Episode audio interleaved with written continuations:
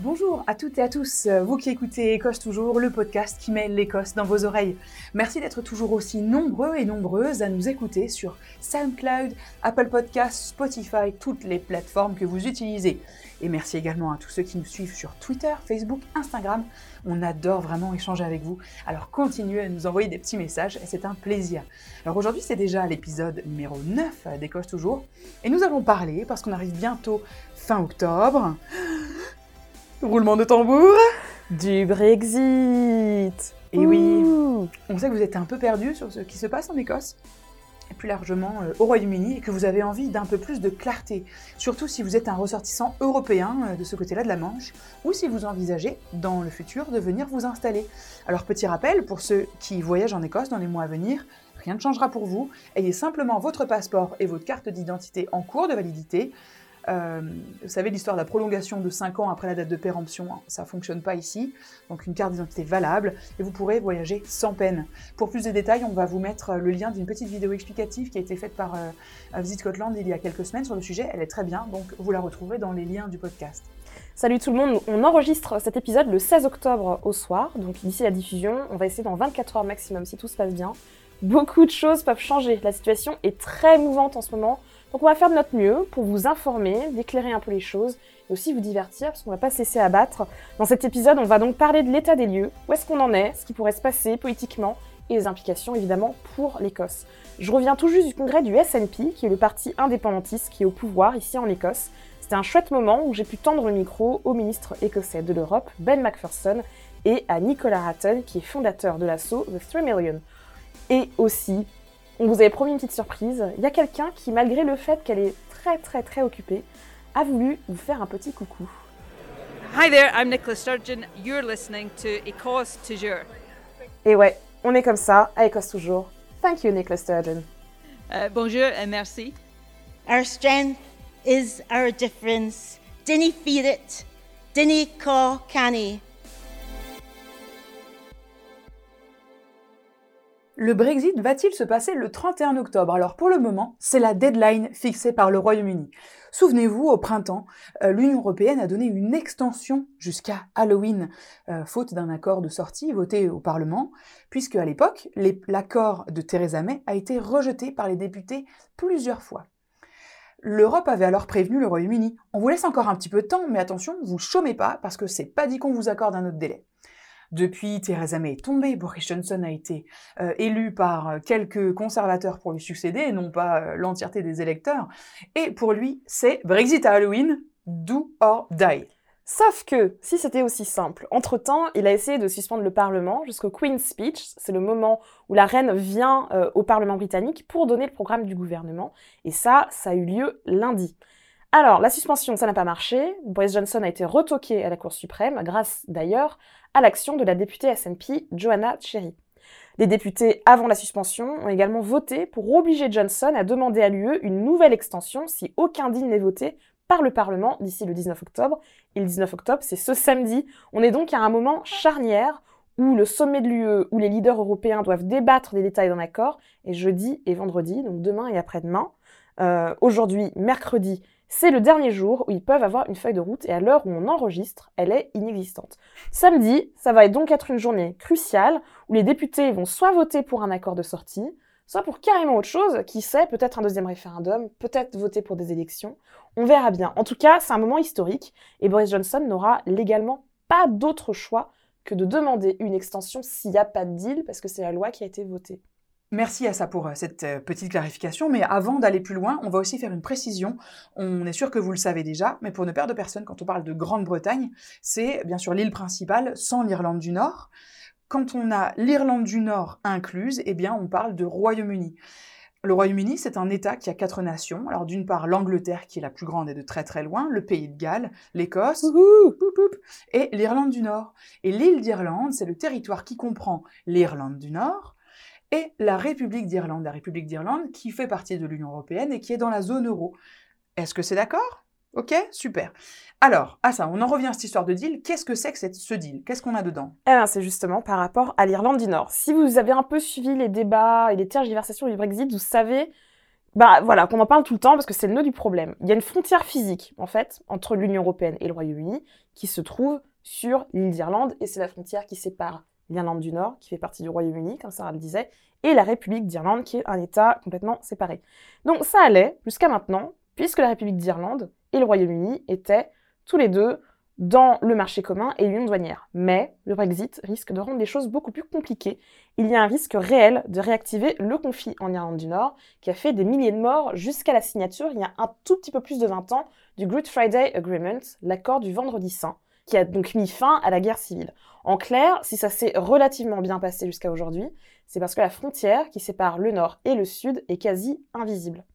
Franchement, ça a l'air complètement insoluble euh, comme affaire, d'autant plus que Londres veut sortir tout le Royaume-Uni du marché commun, notamment pour mettre fin à la liberté de mouvement, ce qui permet euh, à tous les Européens de vivre et de travailler partout dans le bloc, comme s'ils étaient en fait dans leur propre pays et de l'union douanière pour pouvoir faire ses propres accords commerciaux. Et oui, et donc la solution qui était proposée, c'était le fameux backstop. C'est un filet de sécurité en quelque sorte qui ne concerne que l'Irlande du Nord. En gros, si jamais l'UE et le Royaume-Uni n'arrivent pas dans le futur à se mettre d'accord sur un accord commercial qui garde la situation globalement inchangée par rapport à celle qu'on connaît aujourd'hui, eh bien le backstop se met en place. Ça aurait consisté à ce que seulement l'Irlande du Nord reste dans l'Union douanière, mais c'était mort pour le DUP, le parti hmm. unioniste nord-irlandais, retenez bien son nom parce qu'il est crucial. Et donc ce parti soutient les conservateurs parce que depuis 2017, les conservateurs n'ont pas de majorité absolue au Parlement britannique. Theresa May les a, perdu cette majorité euh, lors des élections anticipées de 2017.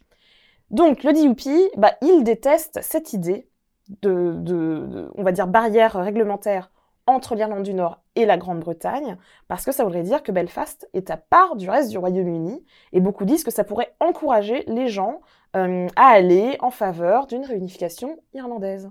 Et est-ce que tout le Royaume-Uni pourrait être concerné par le backstop? Mais Ça a été proposé aussi, mais évidemment, énorme tollé. Euh, les opposants à cette idée disent que c'est une manière de piéger le Royaume-Uni dans l'union douanière, donc pas les mains libres pour faire des trade deals ailleurs. Sinon, il y en a qui parlent d'arrangements alternatifs. Donc là, vous pouvez pas me voir, mais je fais des gros guillemets dans l'air. Parce qu'en fait, ce sont des moyens technologiques qui n'ont même pas encore vu le jour, en fait. Donc clairement, c'est pas quelque chose qu'on va pouvoir mettre en place tout de suite, tout de suite. Et du coup, Johnson, il propose quoi? Parce qu'on sait qu'il s'est rapproché euh, de Léo Varadkar, qui est euh, le Premier ministre irlandais, et qui sont tous les deux très très optimistes, on dirait, pour un deal qui leur irait à tous les deux. Alors, dans les grandes lignes, euh, il y aurait une zone unique réglementaire sur l'île d'Irlande, où l'Irlande du Nord seule serait alignée sur les règles de l'union douanière. Accrochez-vous, c'est un peu complexe. En clair, sur le papier, l'Irlande du Nord serait dans la même zone douanière que le Royaume-Uni. Mais en vrai, Belfast suivra les mêmes règles que le reste de l'union douanière de l'Union européenne. En fait, ça règle pas le souci hein, de cette frontière, euh, de cette barrière réglementaire qu'il y aurait en, mer d'Irlande. C'est un peu le même problème qu'il y avait avec le backstop de Theresa May. Euh, et donc pour le DUP, c'est quand même pas idéal. Le DUP est pas très très content, même si Johnson veut donner la possibilité au Parlement nord-irlandais de se prononcer sur son futur avec cet arrangement. Mais, difficulté supplémentaire. Là aussi, c'est compliqué. Parce que, un, bon, le Parlement nord-irlandais, il siège plus depuis un petit bout de temps. Euh, et de deux, les partis non unionistes d'Irlande du Nord, comme le Sinn Féin, c'est-à-dire ces partis en fait qui veulent une, réunification de l'île d'Irlande, ironique d'ailleurs qu'on dit non unioniste, mais c'est comme ça, eux, ils veulent être alignés avec leurs voisins de République d'Irlande.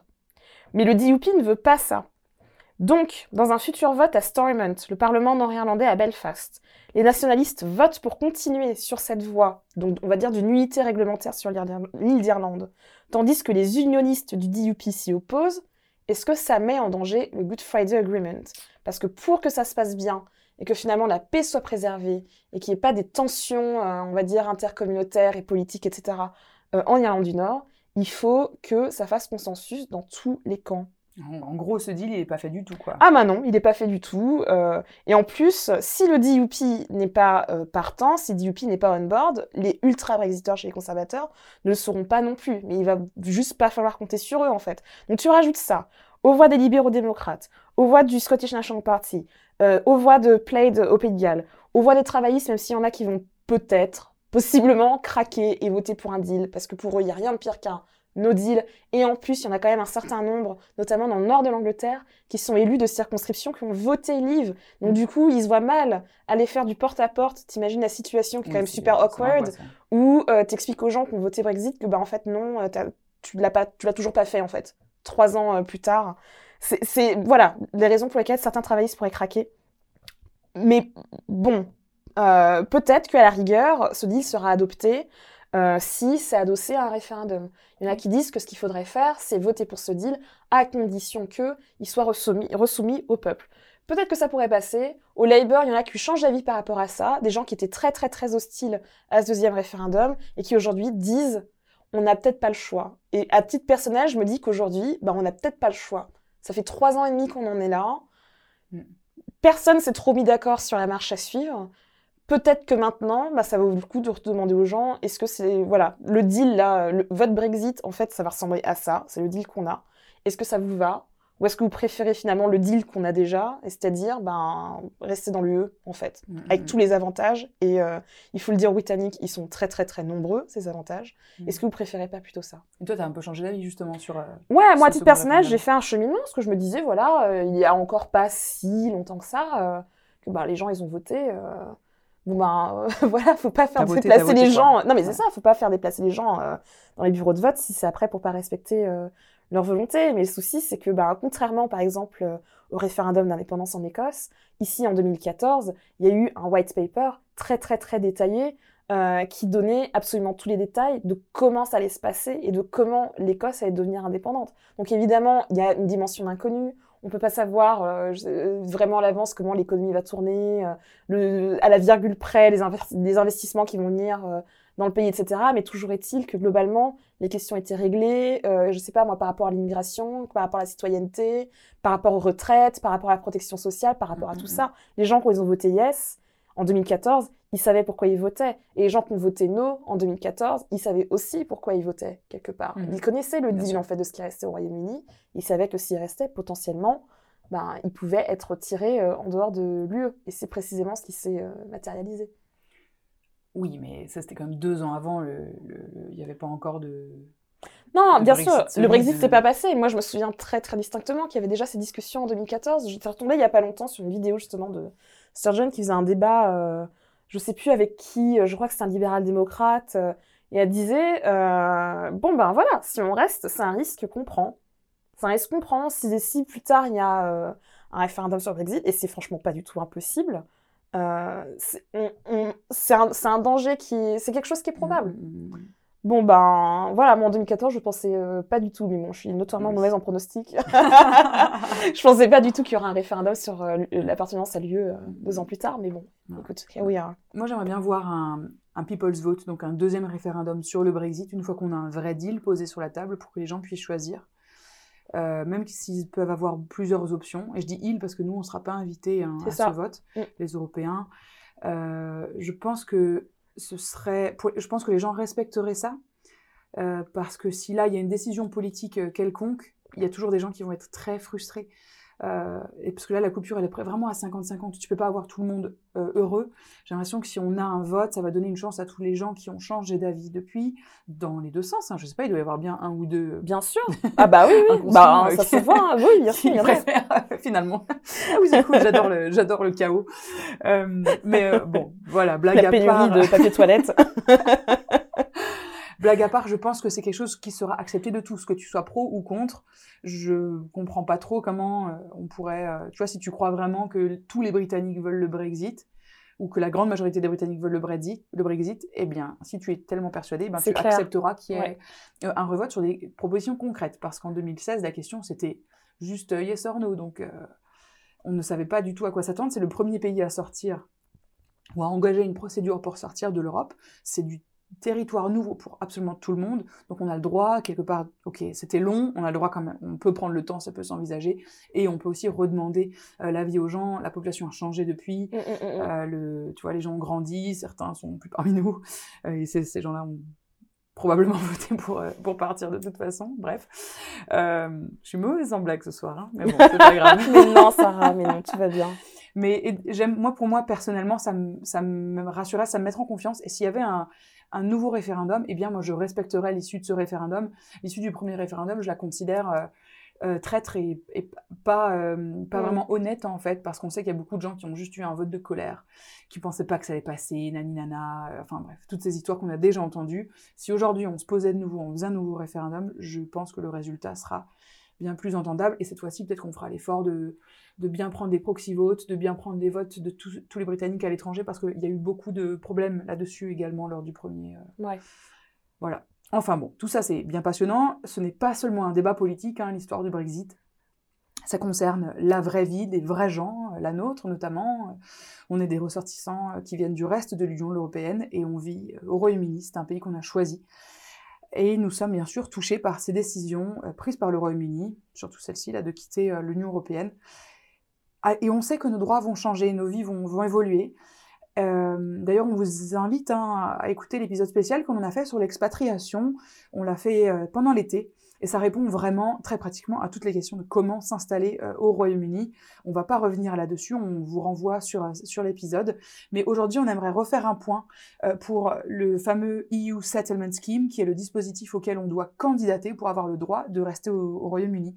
Donc on va parler de ça, on va aussi parler de ce qui attend les gens qui veulent émigrer au Royaume-Uni dans, dans les mois à venir. Ce fameux euh, plan, hein, ce, ce EU Settlement Scheme, en fait, on, on- on insiste vraiment sur le fait que même si ce n'est pas un système parfait, même si on ne le soutient pas, euh, même si on a une opposition de principe à ce dispositif, et d'ailleurs ni Assa ni moi pour l'instant euh, n'avons fait la Mm, mm. démarche de, de, de- de se plier à ce système, eh bien aujourd'hui c'est la seule manière d'être un temps soit un peu protégé, pensez-y, euh, prenez-le au sérieux, prenez-le au sérieux, réfléchissez-y vraiment sérieusement. Et bien sûr, on vous mettra tous les liens vers les informations officielles au bas du podcast. Euh, donc, ce qu'on vous dit là, la source, eh bien, c'est le gouvernement britannique. Euh, il y a d'ailleurs depuis peu un guide en français, donc on vous reprend euh, les points importants. Moi, ma seule objection euh, par rapport à ce guide en français, c'est qu'en fait, ils ont traduit EU Settlement Scheme par, euh, je crois, procédure d'enregistrement. Et justement, on va en parler avec Ben McPherson et Nicolas Hatton. C'est un souci, c'est que ce n'est pas un enregistrement. On, viendra, on reviendra en détail dessus. Donc, Sarah, désolée, je t'ai interrompu. Non, Donc, les tu informations officielles. Tu as tout à fait raison, et on va juste faire une citation d'ailleurs de, de, de ce guide hein, qu'a publié le gouvernement euh, britannique. Alors, si vous êtes citoyen, citoyenne de l'Union européenne, de l'espace économique européen ou suisse, vous pourrez, ainsi que les membres de votre famille, postuler au dispositif d'enregistrement pour les citoyens et citoyennes européens européennes afin de continuer à vivre au Royaume-Uni après le 30 juin 2021. Et ça, parenthèse, euh, c'est si nous vivons un Brexit avec accord à la fin du mois. Si votre demande est acceptée, le statut de résident permanent ou de résident provisoire vous sera accordé. Fin de la citation. Euh, juste la nuance, un statut de résident permanent, statut de résident euh, provisoire. Si vous avez vécu plus de 5 ans au Royaume-Uni et que vous pouvez le prouver, eh bien vous allez en théorie obtenir le statut de résident permanent, même si ça n'a pas été le cas pour tout le monde jusqu'à présent. Si vous avez vécu moins de 5 ans, eh bien vous allez avoir un statut de résident provisoire, et quand vous atteignez vos 5 ans de résidence, eh bien vous complétez la, la procédure et vous obtenez le statut de résident permanent. Tout à fait. Et c'est indiqué dans le document, c'est dit très clairement. Euh, donc, là, le cas, par exemple, si le Royaume-Uni quitte l'UE sans un accord, vous devrez vivre au Royaume-Uni avant sa sortie de l'Union européenne pour postuler. La date limite de candidature est le 31 décembre 2020. Mhm. Un peu plus loin, donc là c'est en général, vous obtiendrez généralement un statut de résident permanent si vous avez commencé à vivre au Royaume-Uni avant le 31 décembre 2020 ou à la date à laquelle le Royaume-Uni sort de l'UE sans accord, et vécu au Royaume-Uni pendant une période continue de 5 ans, appelée résidence continue. Et Et petit, petit ouais. juste président, qu'est-ce que c'est vivre? Euh, Donc vivre, il va falloir prouver, prouver. Donc en général, quand on s'installe, on demande le National Insurance Number, qui est une sorte de numéro de sécurité sociale. C'est une preuve. On va vous demander des baux. Euh, on va vous demander également la council tax, qui est la taxe euh, d'habitation locaux, mensuelle en fait. euh, que l'on paye, Ouais. voilà, les impôts locaux. Euh, donc tous ces documents-là vont être nécessaires pour prouver que vous étiez là. Si vous avez un emploi, par exemple, si vous avez des revenus, euh, ça peut être intéressant de, de pouvoir le montrer également. Donc euh, simplement pour dire que atterrir le euh, 31 octobre euh, risque de, de poser peut-être un peu des, des soucis, mais euh, ça c'est seulement en cas euh, de no deal. Si nous avons, on va, on va parler, je pense tout à l'heure de Ouais, carrément, carrément. ce qui se passe quand on a carrément. un deal. Ouais, ouais, ouais. Et euh, si vous n'avez pas cinq années de résidence continue euh, au moment de votre demande, vous obtiendrez généralement un statut de pré, euh, pardon, un pré-statut de résident permanent. Ça y est, je mélange tous les mots. Vous devez avoir commencé à vivre au Royaume- au Royaume-Uni au plus tard le 31 décembre 2020 ou à la date à laquelle le Royaume-Uni sort de l'UE sans passer un accord. Donc ça, c'est pour le pre-settled status. On vous mettra bien évidemment le lien vers cette documentation euh, officielle euh, dans euh, la description du podcast. Et peut-être qu'on peut juste dire, en cas de deal, il y aura une période de transition où on pourra encore Ouais. arriver au Royaume-Uni Mm, dans des conditions tout à fait. Similaires à ce qu'on connaît aujourd'hui. Euh, mais ça, bien sûr, ce sera précisé euh, Ouais. dès qu'on aura un deal, je pense. Complètement. Donc là, c'est vraiment le cas no deal, c'est le, le pire des scénarios, en fait. J'ai rencontré Ben Macpherson, le ministre de l'Europe, des Migrations et du Développement international au gouvernement écossais. Il est aussi MSP, donc député au Parlement écossais, pour Leith, et c'était à l'occasion d'une table ronde sur justement les droits des Européens au Royaume-Uni post-Brexit lors du congrès du SNP à Aberdeen. L'échange qui va suivre est en anglais. Uh, my name's Ben McPherson. I'm the member of the Scottish Parliament for Edinburgh Northern and Leith and Minister for Europe, Migration and International Development in the Scottish Government.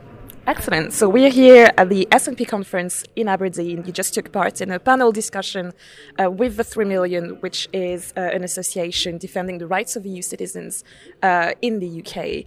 Um, obviously, a lot of EU nationals um, feel quite worried about what is going to happen potentially in just over a couple of weeks. Uh, they don't really know what their future rights are going to be. Where can they find uh, reliable information? uh, about the EU settlement scheme, for example, or, or what would happen if they wanted to travel to the rest of the EU, for example. I think, first of all, what I'd want to say is that, of course, Scotland didn't vote for Brexit, so we wish this whole situation wasn't happening, and we are a very committed European partner and, and friend.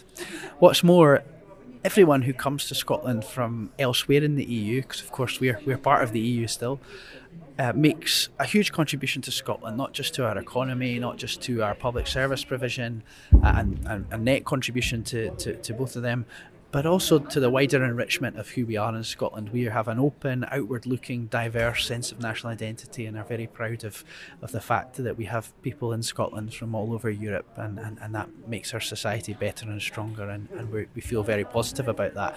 So, first of all, I'd encourage people to come because you'll be very welcome in Scotland and you will. Uh, feel that sense of internationalism and that, that sense of being part of a European country and, and, and, and that will that will never change we in Scotland have been doing what we can to try to emphasise that welcoming message, to emphasise that support for people from elsewhere in the EU and Scotland. And that's why the Scottish Government have our Stay in Scotland campaign, which is all about how do we support people with questions that they may have and also give a, uh, make sure that there's advice available for people if they need it. So through Citizens Advice Scotland and also working with the 3 million and also with the Citizens Rights Project, we funded a number of initiatives to allow people to have the information that they need, but also advice when they need it, and, and that includes access to, to legal advice uh, where necessary. What would people need to do if they wanted to come and live in Scotland? Well, wh- whatever happens, I'd just like to emphasise again that people will be very welcome in Scotland, and we want we want people to come. Uh, the the the logistics of it depend on the, the nature of whether there's a deal or not. So, uh, if there's no deal, then people who uh, are coming uh, will have until December 2020 if they want to live and, and work here uh, to to register for the settled status scheme. Um, if there is a deal, that that will go on until uh, June 2021. Uh, but there's a process there where people have to apply for settled status. Uh, our view is that, um, of course, we don't want freedom of movement to end, and we would rather a situation where EU citizens' uh, rights were guaranteed in law. And we will keep pushing the UK government to change their position and, and, and have this this better, more declarative system that they, they, they could have introduced a long time ago and should still introduce now. Uh, but as things stand, there's the, the settled status scheme, so people uh, can travel into the UK still after after Brexit, and then, uh, but if they want to uh, be here uh, in, in the long term, which we would want people to do who are coming to Scotland uh, in particular, uh, they will have to apply for the, the settled status scheme. Uh, that's the UK government's position. Uh, as much as we disagree with it in principle, that is the reality of, of the situation. And finally, obviously, because we're at the SNP conference, independence, there could be a vote next year, and that could be a great moment to remind EU citizens living here in Scotland that they can register to vote from so elections. I'm guessing, as in 2014, EU citizens would be um, authorized to vote in another independence referendum. What, irrespective of their beliefs concerning independence, what would you tell an EU citizen? Because this is this is something I heard time and time again in 2014. What would you tell an EU citizen who says, "Well, it's probably not my place to take part in a vote here"? this is a decision for the Scottish people, and I'm a foreigner, so I can't really take part in this decision making process. Just as in 2014, our intention would be that citizens from elsewhere in the EU would be able to vote in an independence referendum for Scotland.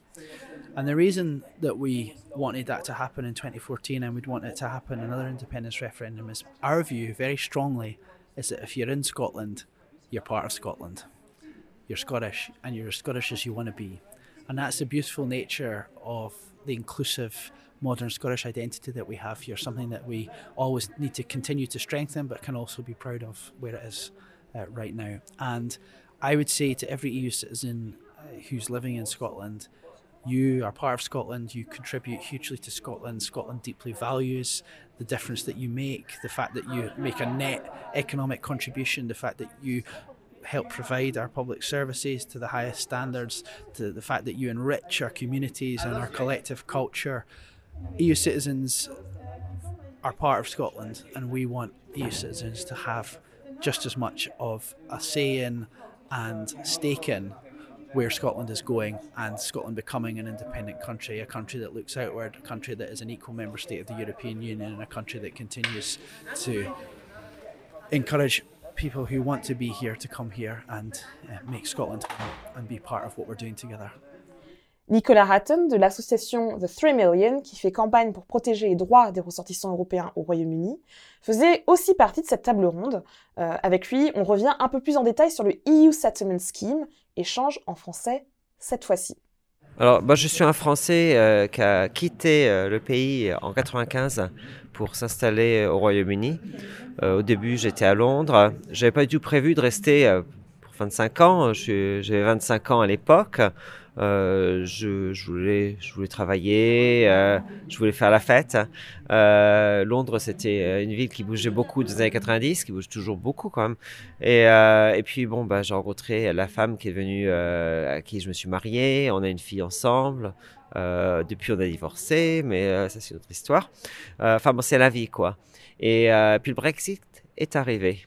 Et alors, le lendemain du référendum, moi, c'était le deuil. Euh, j'ai vraiment ressenti euh, euh, le vote d'une manière très personnelle et je pense que beaucoup d'Européens et beaucoup de Français, de la même manière, l'ont ressenti comme si c'était une attaque sur leur propre personne. Et, et bon, c'est effectivement une attaque sur notre propre personne pour une raison assez simple, c'est que le statut d'Européen nous donne un statut de résident. en quittant l'Union européenne, ce statut disparaît et on devient euh, un sans-papier. Donc euh, il y avait un problème à régler. Le problème, c'est que quel sera, notre statut? Est-ce qu'on aura encore le droit d'habiter ici? Alors ça paraît un peu, euh, on va dire un peu extrême, mais bah, ça ne l'est pas, vu que trois ans et demi plus tard, on n'a toujours pas de statut pour pouvoir rester après le Brexit. on a une procédure de demande d'une sorte de carte de séjour qui s'appelle le settled status. Euh, mais euh, c'est pas un statut qui est inscrit dans les lois, qui n'est pas donc protégé sur le long terme. C'est un règlement pour l'instant du ministère de l'Intérieur. Un règlement, ça peut être changé par un autre ministre de l'Intérieur. même une loi pourrait être changée, mais au moins c'est plus compliqué. Il faut quand même que les parlementaires la votent. Et ce qu'on demande, c'est qu'il y ait un traité entre l'Union européenne et le Royaume-Uni pour protéger nos droits à vie Donc euh, moi, euh, peut-être que je serai encore là dans 25 ans. Euh, ça serait tout, tout à fait euh, injuste que les droits que j'ai maintenant changent. Et puis bon, il y a, le problème qu'on appelle le Windrush. Donc ça, c'était les ressortissants du Commonwealth qui, qui qui est arrivé des années 50 et 60 qui se sont retrouvés dans une situation d'irrégularité par rapport à, leur statut de résident il y a dans les cinq dernières années à cause euh, d'un changement de réglementation. Et on a vu des gens qui sont fait expulser alors qu'ils habitaient toute leur vie au Royaume-Uni, des gens qui étaient des personnes âgées. C'était, enfin, c'était ignoble. Donc, ce qu'on veut vraiment éviter, c'est que les Européens qui sont nés ici, ou alors qui sont ici depuis 30 ans, 20 ans, qui peuvent se retrouver dans une situation similaire dans 20 ans ou dans 10 ans, parce qu'il y aura un nouveau gouvernement, on veut éviter ça. Donc on veut éviter que les Européens soient sans papier, on veut que notre nouveau statut remplace le statut européen, qui nous protège de la même manière et qu'on n'ait pas de problème de résidence, d'existence, de travail et tout ça. Donc ça, c'est vraiment votre principale objection avec euh, le EU Settlement Scheme tel qu'il est aujourd'hui, c'est que finalement, rien n'exclut que dans le futur, euh, les droits des Européens soient pas du tout protégés. C'est ça qui vous inquiète en fait, plus que tout. D'une manière constitutionnelle, on va dire oui. Ce qui nous inquiète aussi, c'est que pour l'instant, c'est une demande conditionnelle avec une date butoir. Donc les gens qui n'auront pas fait leur demande, et la date butoir, c'est soit décembre 2020 s'il n'y a pas d'accord, soit juin 2021 s'il y a un accord. Donc euh, les gens qui n'auront pas fait leur demande, quelle que soit la raison. Donc euh, si on prend l'exemple d'une personne âgée- dans une maison de retraite avec euh, Alzheimer, la personne elle a peut-être perdu ses papiers d'identité. Elle, sait euh, elle va pas savoir où sont euh, ses preuves de résidence. Comment elle va faire sa demande, sans parler de son accès euh, aux ordinateurs avec une demande numérique. Les, problèmes des situations de femmes qui sont des femmes battues, en sum- de violences domestiques, c'est pareil. Il y a beaucoup de ces femmes qui n'ont pas accès à leur papier d'identité. Et sans carte d'identité, sans passeport, on ne peut pas faire sa demande. On a le problème des populations euh, roms du Royaume-Uni. Euh, il y en a entre 150 000 et 200 000 personnes. Ça, c'est la même chose. C'est des gens qui n'ont pas forcément accès à beaucoup de pièces d'identité ou alors de preuves pour rester. Donc, si ces gens-là font pas de demande, elles vont se retrouver sans papier après la date butoir. Nous, ce qu'on veut, c'est que le système donne des droits automatiquement. Donc, c'est ce qui a été promis à l'origine euh, par Boris Johnson en juin 2016. Et qu'ensuite, si les gens veulent avoir un papier pour dire oui, oui, on a ces droits, euh, ils font une demande de, euh, de, de documentation pour avoir des papiers. Mais le papier, c'est juste une preuve qu'on a ces papiers. Ça ne veut pas pour autant dire qu'on n'a pas ces droits. C'est pour donner un exemple. au Royaume-Uni, tout le monde n'a pas un passeport. En France non plus. Mais ici, on n'a pas de carte d'identité non plus. Elle n'est pas obligatoire. On n'est pas, pas obligé d'avoir un passeport pour être britannique. Le passeport, ça prouve qu'on est britannique. Pour autant, il y a plein de gens qui n'ont pas de passeport qui sont britanniques. Donc c'est juste une question de preuve. Donc on- veut la même chose pour les Européens. Et c'est un peu le problème qui s'était passé avec Windrush, des gens qui sont là, même de deuxième génération, euh, de personnes qui sont venues s'installer au Royaume-Uni, mais à qui on a reproché de ne pas pouvoir prouver qu'elles étaient là légalement, et donc du coup, qui ont été menacées, voire carrément déportées en fait. Bah, exactement. C'est exactement ça le problème. Et quand on voit que le ministre de l'Intérieur, euh, pardon, le ministre de l'Immigration, Brandon Lewis, euh, justement, quand on lui pose la question, euh, révèle finalement, parce que pour l'instant, le gouvernement anglais avait un peu nié tout ça, qu'il y aura un risque d'expulsion pour les gens qui, qui seront sans papier. On voit bien le problème. Et là, on n'est pas en train de parler de quelques centaines de personnes. hein. Euh, on estime qu'on sera plutôt dans les centaines de milliers de personnes qui n'auront pas de papier après la date butoir. C'est bien pour ça qu'il faut absolument qu'il n'y ait pas de. euh, qu'on criminalise pas ces personnes-là. C'est des gens qui seront vulnérables de toute manière. Le fait qu'ils n'ont pas de papier, généralement, c'est parce que c'est des gens qui ont du mal à- à aller à, faire la procédure, en fait, qui ont, qui vont du mal à, prouver leur résidence. Donc, euh, c'est une double peine quasiment. C'est, euh, moi, j'ai un ordinateur, j'ai un téléphone portable. Euh, j'ai pas encore fait ma demande, mais quand je la ferai, je sais que ça passera. Je, c'est pas le problème, c'est les gens qui sont plus en vulnéra- vulnérabilité. Donc là, on est euh, mi-octobre. Normalement, potentiellement, le Brexit pourrait se dérouler à la fin du mois, avec un deal ou sans deal. Mais voilà, on en est là pour le moment. C'est encore le flou artistique, alors c'est dans pas si longtemps que ça. Qu'est-ce qu'on peut dire pour rassurer quand même un petit peu les ressortissants européens qui habitent ici en Écosse ou ailleurs dans le Royaume-Uni? Quel est le conseil que vous leur donneriez pour ne pas se laisser gagner par la panique, puisqu'il y a quand même beaucoup d'anxiété par rapport à ça? Comment euh, on peut avoir un peu de certitude quand même? Alors, que je dirais, c'est euh, rejoignez The 3 Million, les 3 millions, euh, puisqu'on on essaie de donner de l'espoir aux ressortissants français au Royaume-Uni. Euh, on a une voix. On n'est pas là pour. euh, on n'est pas seulement euh, assujetti en fait au Brexit. On n'a pas pu voter bien sûr au référendum.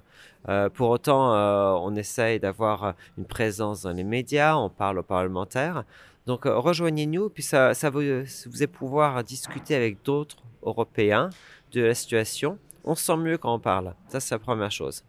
Euh, la deuxième chose, c'est si c'est facile de faire votre demande de self-status, euh, allez voir un site comme euh, settled.org.uk. Là, il y a pas mal d'informations. Il y a le site de Mayor of London qui est bien foutu aussi pour des informations. Ça, c'est la deuxième chose. Et puis bon, la, troisième chose, c'est qu'il faut bien dire que jusqu'à 2 décembre 2020, s'il n'y a pas d'accord, il n'y a pas de changement quand même. On peut voyager en France juste avec son passeport, sa carte d'identité et revenir au Royaume-Uni sans problème. Donc, euh, faut pas paniquer. Une chose à faire, donc pour les Français qui sont ici et les Français qui arriveraient à partir de demain ou après-demain, c'est s'enregistrer au consulat. C'est ultra important. Ça permet euh, d'avoir ses papiers d'identité en règle euh, constamment. Si jamais on les perd ou ils sont volés, le remplacement est facile. Et ça, c'est aussi une condition pour faire sa demande de settled status. Des papiers d'identité en règle et en cours de validité. Donc euh, ça, c'est quelque chose qui est, euh, qui est à faire. Et puis, bah, renseignez-vous, euh, parlez autour, ne paniquez pas. Que c'est pas, c'est, pas le moment. Euh, Brexit, ça stresse tout le monde. Euh, l'atmosphère, c'est est un peu, c'est dégradé, on va dire. En Écosse, ça va, ça va encore bien, je trouve. En Angleterre, euh, ça dépend où on est, mais c'est quand même moins bien. Et euh, mais bon bah faut, on va essayer de, passer à travers ça et puis puis qu'on puis garder la tête haute. Et puis bon, on est français, alors on est fiers aussi. Et donc euh, on, on va on va continuer euh, la bataille avec The 3 Million en tout cas. Et euh, moi, je, souhaite à tout le monde de de, de pas sombrer dans euh, dans euh, le chagrin d'une Europe euh, qui euh, qui devient plus difficile, mais plutôt euh, en tant que citoyen, euh, on va continuer à se battre. Et tout à fait. Et ce qui est important, c'est de ne pas se laisser gagner par la panique. Il faut parler autour de soi, il faut échanger. Le pire, c'est le sentiment de solitude et l'isolation. Et si vraiment ça vous stresse et si ça pèse lourd sur votre morale, n'hésitez pas à en parler à votre médecin, de votre médecin traitant et euh, vraiment aller voir des professionnels. Et je souligne ce que dit euh, Nicolas, et c'est qu'en Écosse, l'atmosphère est perçue comme plus respirable. Personnellement, je trouve qu'ici, euh, c'est vrai, on est vraiment super à l'aise. Euh, je me suis exprimée en détail dessus dans un article du Sunday National, un journal du dimanche pro-indépendance. Donc si vous voulez tout savoir sur mon opinion sur le sujet, allez le lire. Et euh, toi, Sarah, c'est quoi ta perception par rapport à ça? Ouais, c'est vrai qu'en Écosse, on se sent un peu protégé, hein, on se sent un peu euh, moins sous, les, spotlights. Après, moi, je travaille dans le tourisme, donc vraiment la question de qu'est-ce qui va se passer pour toi au Brexit? Est-ce que tu vas te faire déporter? Est-ce que tu vas avoir des problèmes? En fait, on me la pose plusieurs fois par jour. Et hum, ça part bien sûr toujours d'un bon sentiment, mais c'est vrai que ça pèse. Moi-même, j'essaie de ne pas être angoissée, j'essaie d'être positive et de, de vraiment pas paniquer, mais je ressens pas mal de panique autour de moi. Par exemple, mon compagnon qui est écossais arrête pas de me dire quand est-ce que tu fais ton settle status? Là, il va encore me coincer parce que j'avais promis de le faire à la fin du mois d'octobre et ça va bientôt être officiellement la fin du mois d'octobre. Euh, Mais en vrai, t'as le temps, hein oui, de je le sais. faire. Bah oui, c'est Mm. ce que je dis à tout le monde. Mais tout simplement, tu te rappelles quand Priti Patel avait dit je vais couper la liberté de mouvement au 31 octobre. Ouais, Priti Ça- Patel s'est mise à l'intérieur britannique. Merci, ouais, ça a paniqué tout le monde. Elle a- ça a été démenti, donc je pense que je vais pouvoir négocier et attendre un petit peu de Mm. Tout ça pour faire mon settle status un petit peu plus tard. Ouais. Ce que j'entends beaucoup, notamment chez des ressortissants européens, euh, c'est des gens qui disent à quel point ils ont changé d'avis sur l'indépendance ces trois dernières années, en fait, depuis, euh, depuis que le Brexit est arrivé. Euh, le référendum sur l'indépendance de l'Écosse ne date que d'il y a cinq ans, c'était le 18 septembre 2014. Euh, mais là, les appels à un nouveau vote se font de plus en plus forts et irrésistibles. Parce que oui, le Royaume-Uni a voté pour sortir de l'UE, mais en Écosse, 62% des électeurs ont choisi l'option Remain. Et selon les sondages, ils sont plus nombreux encore aujourd'hui. Ici, à Leith, notre cher quartier d'Édimbourg, ce sont les trois quarts des votants qui ont voté Remain. Du coup, il y a quand même un attachement à l'Europe très fort, et ça se voit d'ailleurs Mm, parfois dans les rues, t'as des petits graffitis. Moi, dans ma salle de sport, il y a un gros drapeau européen. euh, C'est euh, même aux fenêtres, euh, voilà, il y a notre salle de à sport, salle dire. On va à la même salle. et, euh, et les gens, en fait, quelque part, sentent qu'ils vont devoir faire un choix, en fait, entre euh, soit leur appartenance au Royaume-Uni, soit leur appartenance à l'Union européenne. Et donc aujourd'hui, les sondages, il y en a plusieurs là qui sont sortis, montrent que c'est soit 50-50, donc 50% qui veulent rester dans le Royaume-Uni et 50% qui disent on veut préférer rester dans l'Union européenne, ce qui implique l'indépendance de l'Écosse. Sinon, la balance penche très clairement en faveur du yes à l'indépendance si jamais il y a un Brexit sans deal. Donc ça y est, à ça, on se prépare tous euh, psychologiquement pour euh, le deuxième référendum sur l'indépendance de l'Écosse? Eh ben écoute, moi oui. Professionnellement, euh, non, non, ne serait-ce que pour des raisons professionnelles, oui, je me prépare psychologiquement à ça. Mais en fait, oui et non. Oui, parce que la première ministre écossaise, Nicola Sturgeon, que nous ne présentons plus, a confirmé qu'elle allait d'ici la fin de l'année exiger les pouvoirs pour organiser un deuxième référendum au deuxième semestre 2020, le fameux Section 30. Donc ça se trouve, dans un an, on sera en train de faire la queue au bureau de vote, on sera en train de faire des petits vox pop, ça comme ça. euh, On ira interroger les francophones qui sont partis voter pour ou contre l'indépendance. Euh, et euh, je dis on, car, comme on le disait avec Ben McPherson, euh, les ressortissants européens ont le droit de vote pour les élections écossaises, donc les municipales, mais aussi pour le Parlement d'Écosse, donc pour élire vos MSPs, et pour le référendum d'indépendance, comme en 2014. Et d'ailleurs, il y a un projet de loi qui est en train de passer au Parlement écossais pour donner le droit de vote à tous les étrangers légalement résidents en Écosse, donc pas que les Européens. Mais pour le cas des ressortissants européens, sachez que ce droit de vote est valable partout dans l'UE. Donc tout citoyen européen a le droit de vote dans toutes les élections, sauf les nationales. Par exemple, en France, il pourrait voter au municipal, au régional ou départemental, mais pas aux législatives ni à la présidentielle. Donc, ne soyez pas timide, peu importe vos opinions politiques, mais vous êtes complètement légitime pour voter ici, puisque vous y vivez. Prenez ce droit important et exercez-le. Mais attends, avant d'aller voter, il faut quand même que Londres dise euh, oui, non? Ben, c'est un, peu, c'est un peu là que ça coince. Parce que Sturgeon dit, en tout cas, que la position des partis à Londres n'est juste pas tenable. Parce que soutien l'indép- l'indépendantisme augmente lentement et sûrement euh, au fur et à mesure que la très longue liste des dysfonctionnements du Royaume-Uni euh, s'allonge. Et quand elle dit que la bataille des idées en faveur de l'indépendance est en train d'être gagnée, c'est très, très, très dur de ne pas lui donner raison. Mais au bout du bout, c'est Londres qui va donner le feu vert à l'Écosse. Dans tous les cas, Nicola Sturgeon ne veut pas d'une situation où Édimbourg dirait unilatéralement on fait un vote, ou même on déclare l'indépendance après les prochaines élections à Holyrood au Parlement écossais qui doivent se tenir en 2021. Parce que, un, ça serait un vote qui serait boycotté par les opposants, donc pas vraiment de légitimité démocratique. Deux, il serait illégal, donc là pour l'Écosse, c'est potentiellement le risque de passer des années, des années, des années dans les cours de justice, donc pas voir l'indépendance de sitôt. Et trois, ce serait pas reconnu par la communauté internationale, notamment par les Européens. C'est quand même ballot de faire un vote pour pouvoir rester dans l'UE. Et en fait, au bout du bout, euh, les Européens disent non, ça nous intéresse pas trop. Donc voilà, ça va pas avancer à grand chose en fait si c'est pas fait dans les règles de l'art. Et à vrai dire, les militants indépendantistes ne sont pas si nombreux à penser que c'est la marche à suivre et qu'il faut se précipiter. Après tout, il y a des gens qui ont attendu l'indépendance pendant 50 ans, ils peuvent bien attendre pendant encore Mais 5 oui, ans. oui. Mais on entend parler de possiblement une procédure en justice contre le gouvernement britannique s'il refuse à l'Écosse de se prononcer sur son indépendance. Mais bon, ça Mm. c'est, on n'en est pas là. La question reste ouverte, mais en tout cas, on, on refera un point dans Écosse toujours euh, Ouais. sur, euh, sur le sujet. Bien sûr. Alors on va, on va clore euh, cette, cette pe- ce petit épisode très intéressant sur le Brexit. Euh, si je peux me permettre un tout petit message pour les personnes qui veulent déménager au Royaume-Uni, il y a une chose qui est importante, c'est que euh, le Brexit, ce n'est pas une porte fermée à toute l'immigration. Il y aura, même si on ne le connaît pas encore, il y aura des plans euh, pour immigrer, et en Écosse notamment, on a besoin d'immigration. Euh, L'Écosse, depuis le début, dit que les gens sont les bienvenus. Euh, il va falloir se pencher sur la question de comment, mais en tout cas, ne mettez pas à la poubelle votre projet. Si vous avez envie de venir, eh bien, il y aura des solutions. Complètement, et on réinsiste sur le fait que nous, notre expérience, et je pense l'expérience de beaucoup d'étrangers ici en Écosse, c'est pas un pays parfait, tout n'est pas genre, euh, tu vois, les, les- je sais pas, l'herbe n'est pas vachement plus verte euh, qu'ailleurs, Oui. mais moi, à titre personnel, je me suis sentie quand même très bienvenue ici, je n'ai rencontré que des gens qui m'ont dit c'est chouette que tu aies choisi l'Écosse, euh, franchement, on a besoin que les gens viennent, Euh, ça nous enrichit culturellement, économiquement, tout ce que vous voulez en fait. Mhm. C'est un pays qui met vachement l'accent sur la contribution positive qu'est l'immigration et en, en tout cas au Parlement écossais, c'est quelque chose qui fait consensus. Donc j'appuie vraiment sur ce point-là. Mhm. Réfléchissez évidemment très sérieusement à votre projet, faites bien vos recherches, mais cédez pas à la panique. Devinette sonore, devinette sonore, où est-ce qu'on en est?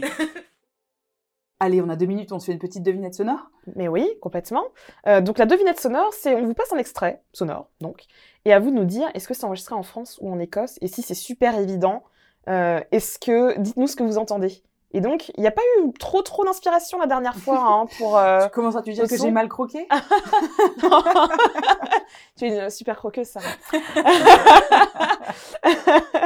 non, non, mais beaucoup de gens ont dit c'est très ASMR. euh, je me suis beaucoup plus concentrée sur la relaxation que j'ai ressentie euh, en, en écoutant euh, ce, ce bruit dans les micros. Mais en fait, c'était. Sarah, dis-nous ce que tu mangeais. Eh bien, je mangeais des gavottes qui nous ont été offertes par notre auditrice Clémentine, qui se reconnaîtra. Ces gavottes nous venaient tout droit de Bretagne, alors merci à elle. Merci Clémentine, on t'embrasse très fort. Euh, on n'a pas tout mangé, mais ça va pas tarder à être terminé, la, boîte.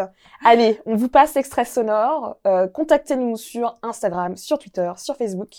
Et dites-nous ce que vous avez trouvé. Et peut-être, qui sait, qui sait, vous aurez peut-être un, un petit goodie, euh, Écosse toujours, si vous trouvez la bonne réponse.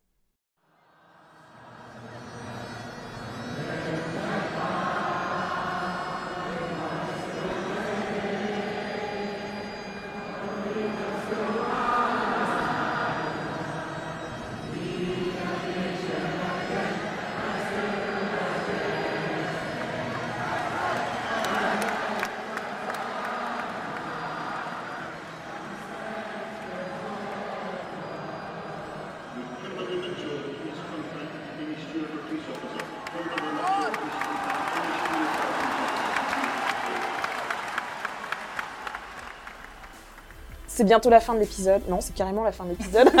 Il est 20h59 C'est ça. Il faut qu'on parte du studio, les gars. On va se faire expulser du studio. C'est le, c'est le studio Exit. Il va falloir qu'on parte. Mais merci de nous avoir écoutés. Euh, merci d'être toujours plus nombreux. Vous pouvez nous retrouver sur toutes les plateformes. Si vous voulez aider Écosse Toujours, on pose souvent la question. Mettez-nous des étoiles partout, plein les yeux, mais surtout sur iTunes. On aime les étoiles. On aime beaucoup les Et les étoiles et les cœurs. N'hésitez pas à nous faire part de vos suggestions, réclamations, remarques générales. Euh, restez en contact avec nous. Nous, on adore vous parler. Et euh, on, se trou- on se dit à très bientôt, dans un petit mois, pour le prochain épisode d'Écosse Toujours. À bientôt. Bisous